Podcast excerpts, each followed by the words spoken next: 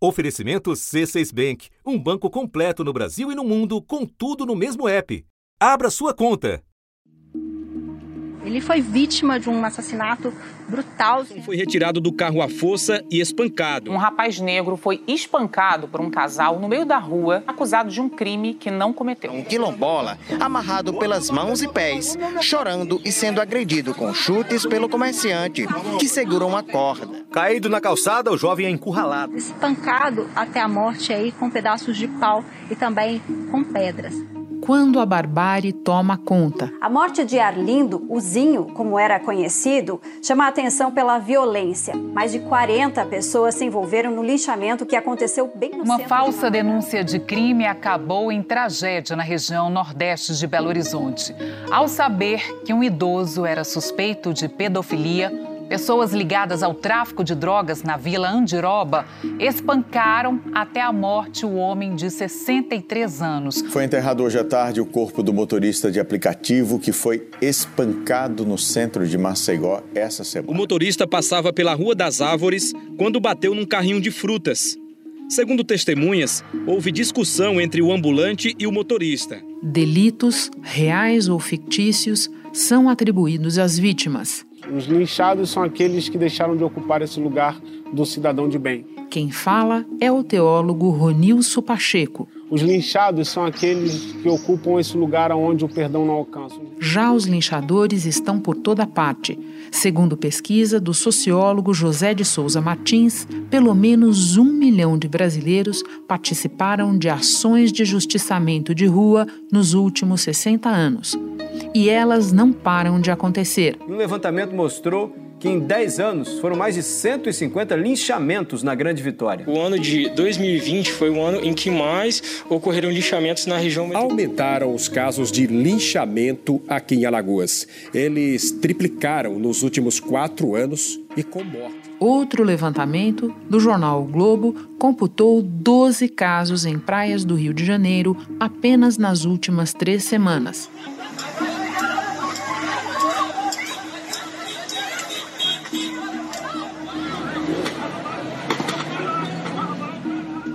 O mais recente ocorreu num ponto nobre da capital fluminense. A polícia do Rio de Janeiro está investigando o assassinato covarde de um cidadão congolês que trabalhava como atendente num quiosque de praia. Moís Mugene, de 24 anos, trabalhava por diária nesse quiosque na praia da Barra da Tijuca, zona oeste do Rio.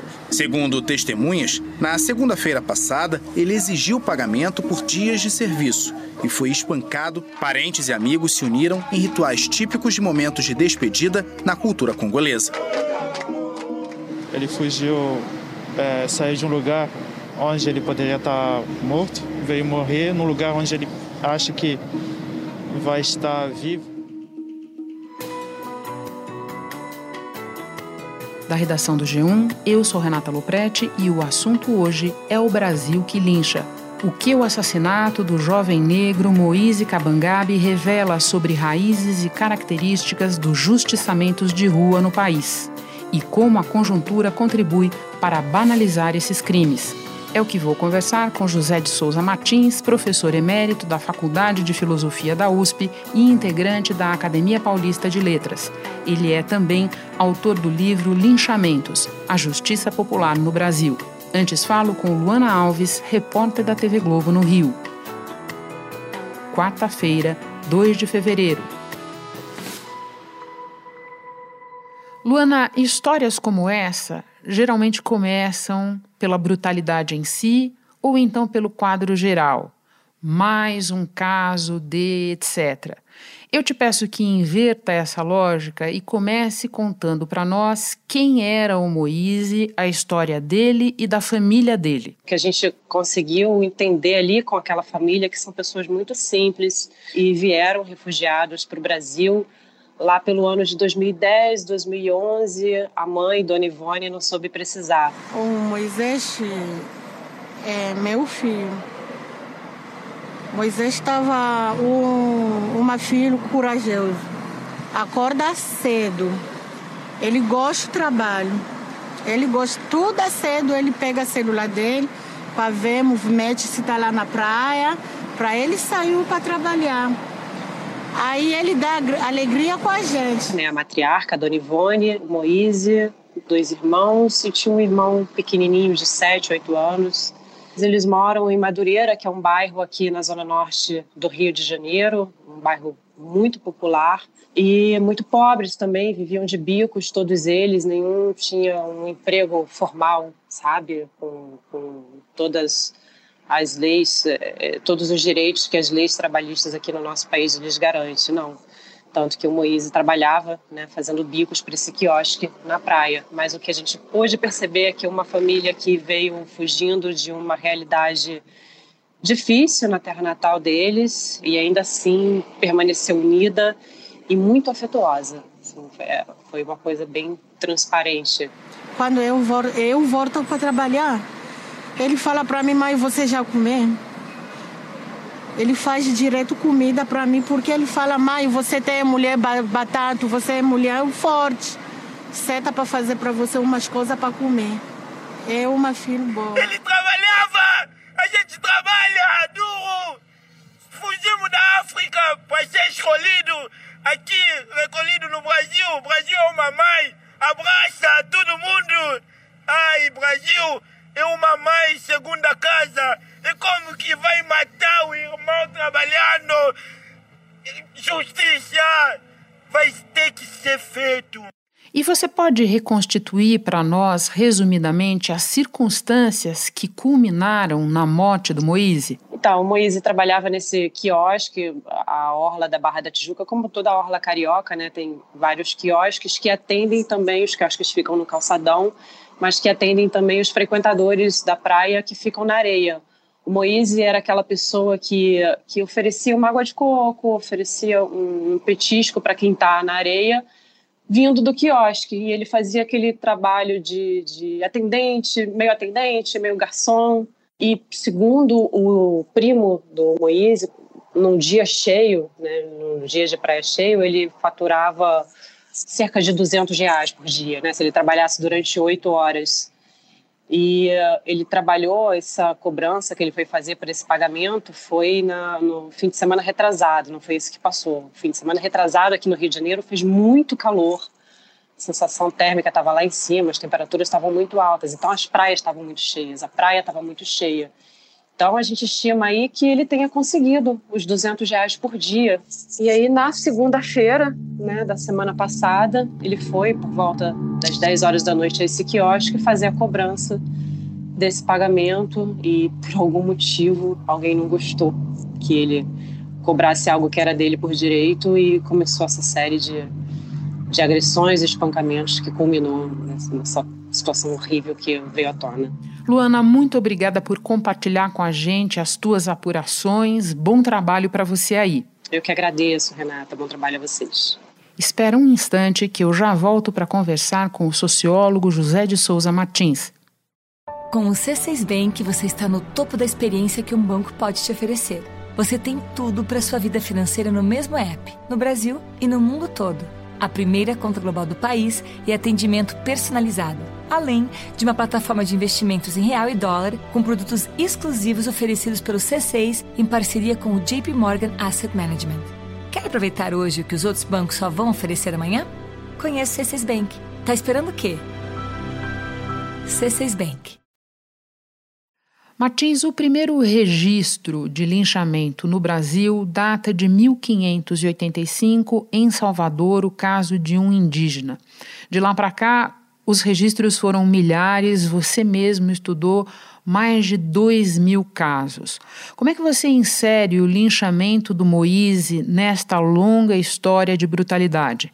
Olha, é um caso diferente dessa imensa coleção que eu, de casos que eu reuni, fui definindo uma tipologia das ocorrências de linchamento. Os linchamentos não seguem o mesmo modelo e nem um modelo único. O que aconteceu com Moisés no, numa praia do Rio é uma novidade, num certo sentido, porque decorreu uh, de uma reivindicação de pagamento de um trabalho realizado.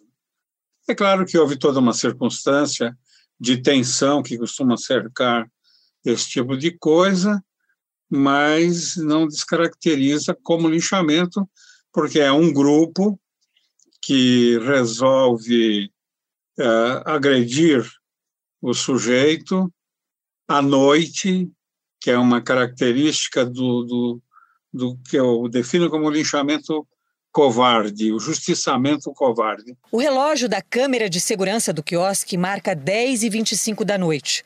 Foi a hora do início da briga que resultou na morte do congolês Moise Mugene. Ele tira a bolsa e a camisa, abre o freezer e dois homens se aproximam. Um deles derruba Moise no chão. Aparece mais um, de regata preta, que dá sete pauladas. E depois mais uma, duas, três, quatro. Imobilizado, Moise bate três vezes no chão, como quem está se rendendo. Mas a agressão continua. Este outro homem bate quatro vezes no congolês. Outras pessoas que estão no quiosque não fazem nada. No caso, nem, nem justiçamento é, porque o, o, direito estava do lado dele. Né?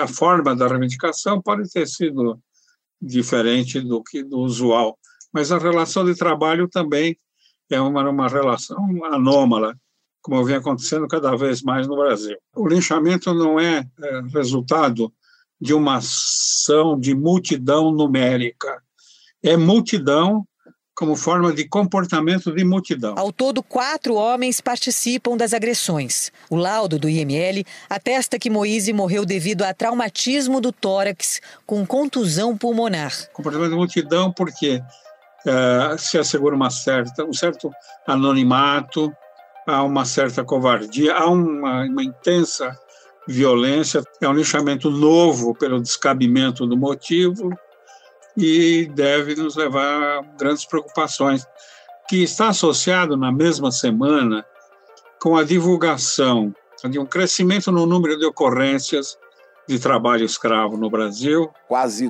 duas mil pessoas foram resgatadas em situação semelhante à escravidão no Brasil no ano passado. Esse número é o dobro dos resgates feitos em 2020. E na mesma semana, com a divulgação de uma notícia relativa há um pequeno aumento no número de empregos com carteira assinada, mas com uma queda de uns 5% no salário. Uma perda significativa de 6% em um ano que a gente teve 10% de inflação oficial. Em dezembro de 2020, um trabalhador, ao assinar a carteira de trabalho, recebia, em média, R$ 1.909,19. Em dezembro de 2021, esse valor caiu para R$ 1.793,47. Um cenário geral de degradação das relações de trabalho, que vem se acentuando nos últimos tempos. Então, esse linchamento, como episódio dessa degradação, é uma grande novidade. Em uma das suas colunas no Valor Econômico, você escreveu que os linchamentos costumam acontecer em áreas de ocupação relativamente recente, seja a ocupação de novas populações de imigrantes, seja de novos vizinhos em bairros urbanos.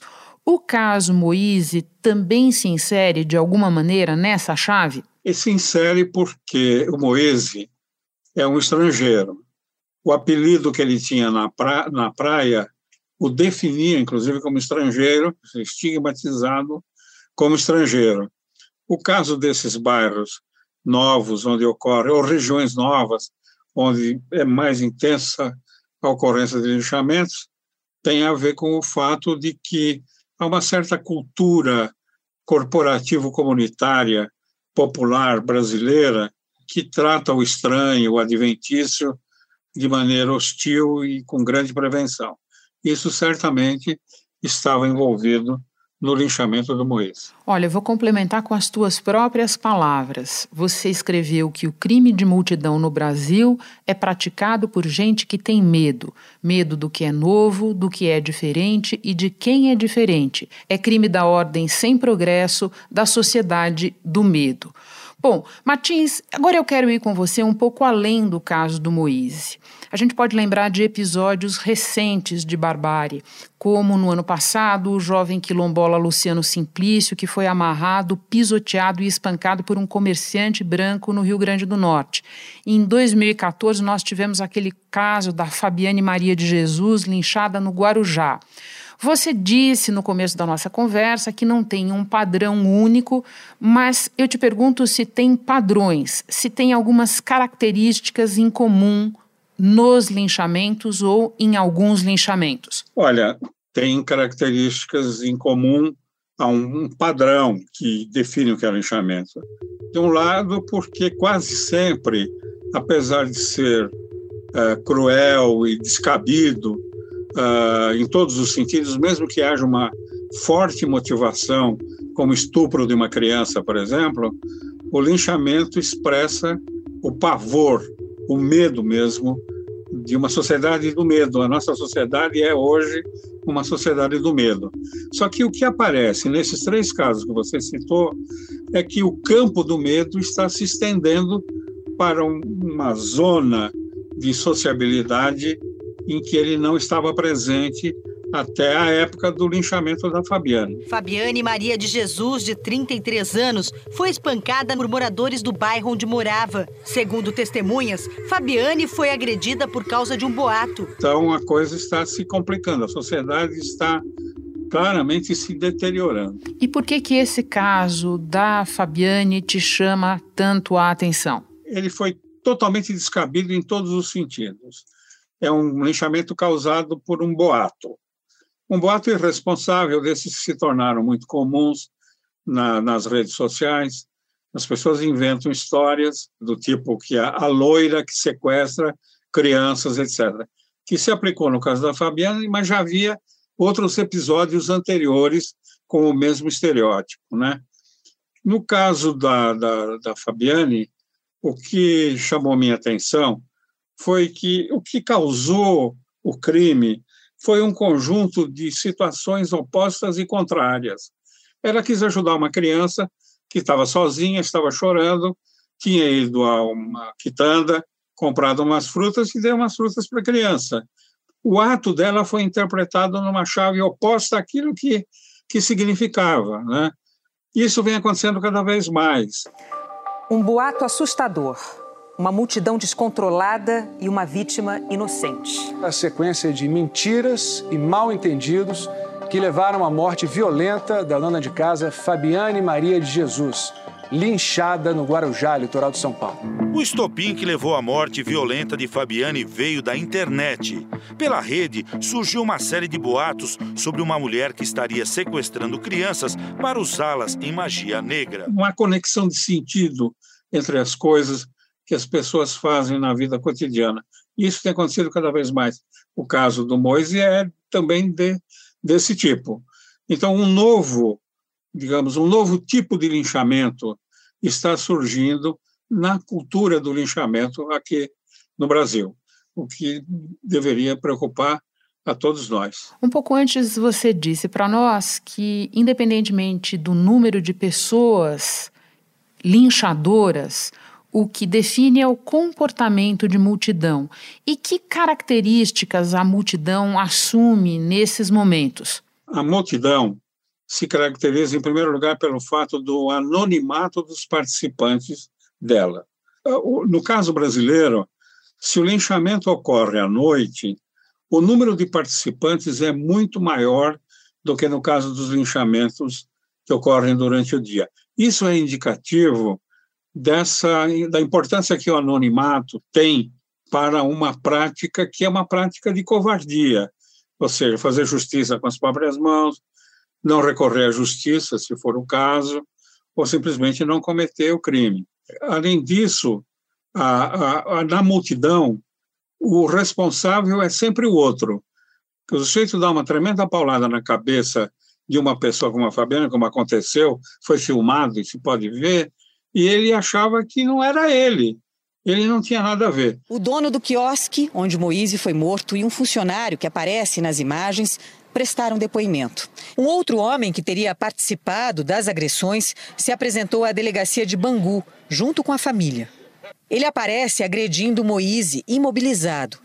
Alisson Cristiano da Fonseca, de 27 anos, admitiu em um vídeo ter espancado o congolês, mas disse que não tinha intenção de matar, nem que as agressões foram motivadas pelo fato de Moise ser negro e africano. E mais uma vida negra banalizada, morta, independente da xenofobia ou não, é um crime de racismo, é um crime claro. Era mais um negro sendo espancado e a sociedade banalizando esse tipo de agressão. Frequentemente, as pessoas que participam de linchamento, e não por conveniência, se esquecem dos detalhes do que fizeram. O caso mais dramático que eu conheço ocorreu na Baixada Fluminense há alguns anos, quando um, adolescente foi linchado por um grupo de vizinhos, porque ele praticava pequenos assaltos, coisas desse tipo, e, e foi morto. Quando a polícia chegou, havia uma velhinha, simpática moradora da vizinhança, em cima do cadáver, com uma colher, tentando arrancar os olhos do menino. Foi, foi um custo para tirar ela de cima, ela adquiriu uma força, era a força do ódio, uma coisa muito impressionante. Foi muito. levada para um hospital, que ela precisou ser medicada, foi para a delegacia, e ela reagia indignada, mas eu não fiz nada disso. O, o lugar do registro e da memória dessa violência de multidão está aquém daquilo que é imediatamente consciente. Né? Isso é muito frequente. A polícia localizou e está com três pessoas que participaram das agressões contra o congolês Mois. Eles estão prestando depoimento agora na delegacia por homicídio duplamente qualificado, por impossibilidade de defesa e meio cruel. Segundo a polícia, essas pessoas, as três pessoas, elas não têm nenhuma ligação com o quiosque onde aconteceu o crime. Elas não trabalham no quiosque. Martins, por fim, eu quero te ouvir sobre como esses episódios se relacionam não só com estruturas, mas com a nossa conjuntura também. Você falou de covardia, de medo, de tudo que está envolvido nos linchamentos, e num dos teus textos, no Valor também, você escreveu que a era Bolsonaro será conhecida como a era do medo pela crônica enfermidade social da insegurança, que já, palavras tuas, corroeu fundamentos identitários do caráter nacional. Você pode desenvolver esse raciocínio para nós? A eleição do Bolsonaro, toda a informação sociológica que se tem, indica que foi uma reação coletiva de medo da sociedade quanto aos rumos da sociedade brasileira em função da difusão de falsas notícias, né, que tem a ver com a situação supostamente fora de controle, em que a sociedade passava a ter comportamentos estranhos àquilo daquela segurança mínima de uma cultura popular brasileira e de um senso comum brasileiro. E Bolsonaro se valeu disso. E ele, primeiro, estimulou o uso de armas, compra de armas. Ele é um instigador da violência da multidão. Né? Então, tudo isso define um cenário que já está fora de controle, no meu modo de ver, e que está produzindo frutos exatamente nessas formas de linchamento que nós estamos vendo que são novas no elenco dos tipos de linchamento possíveis. Né? Você observa, de um modo geral, quando as pessoas são entrevistadas ou quando elas se manifestam, nas cartas ao leitor, nos jornais, todas estão reagindo, não no sentido de superar uma situação de injustiça, de anormalidade econômica, social e política, mas no sentido de radicalizar essa situação como se isso fosse resolver as coisas, como se eliminar o outro ou enquadrar o outro fosse resolver os problemas, que obviamente não vai acontecer. Martins, muito obrigada por nos ajudar a refletir sobre temas tão importantes, tão graves. Um prazer imenso te receber no assunto. Que seja apenas a primeira vez e que as próximas venham em breve. Ora, obrigado, viu, Renata? Muito bom conversar com você e ver você muito ativa, pondo em debate essas grandes questões que dizem respeito à nossa sobrevivência como povo que já fomos e parece que estamos deixando de ser. Na abertura, você ouviu trechos do documentário Primeira Pedra, que investigou uma onda de linchamentos no país. Ele foi produzido pelo canal Futura, lançado em 2018 e está disponível para assinantes no Globoplay. O episódio também usou áudios do jornal o Globo e do SBT Rio. Este foi o assunto podcast diário disponível no G1, no Globoplay ou na sua plataforma de áudio preferida. Vale a pena seguir o podcast na Amazon ou no Spotify, assinar no Apple Podcasts, se inscrever no Google Podcasts ou no Castbox e favoritar na Deezer. Assim você recebe uma notificação sempre que tiver novo episódio. Eu sou Renata Loprete e fico por aqui. Até o próximo assunto.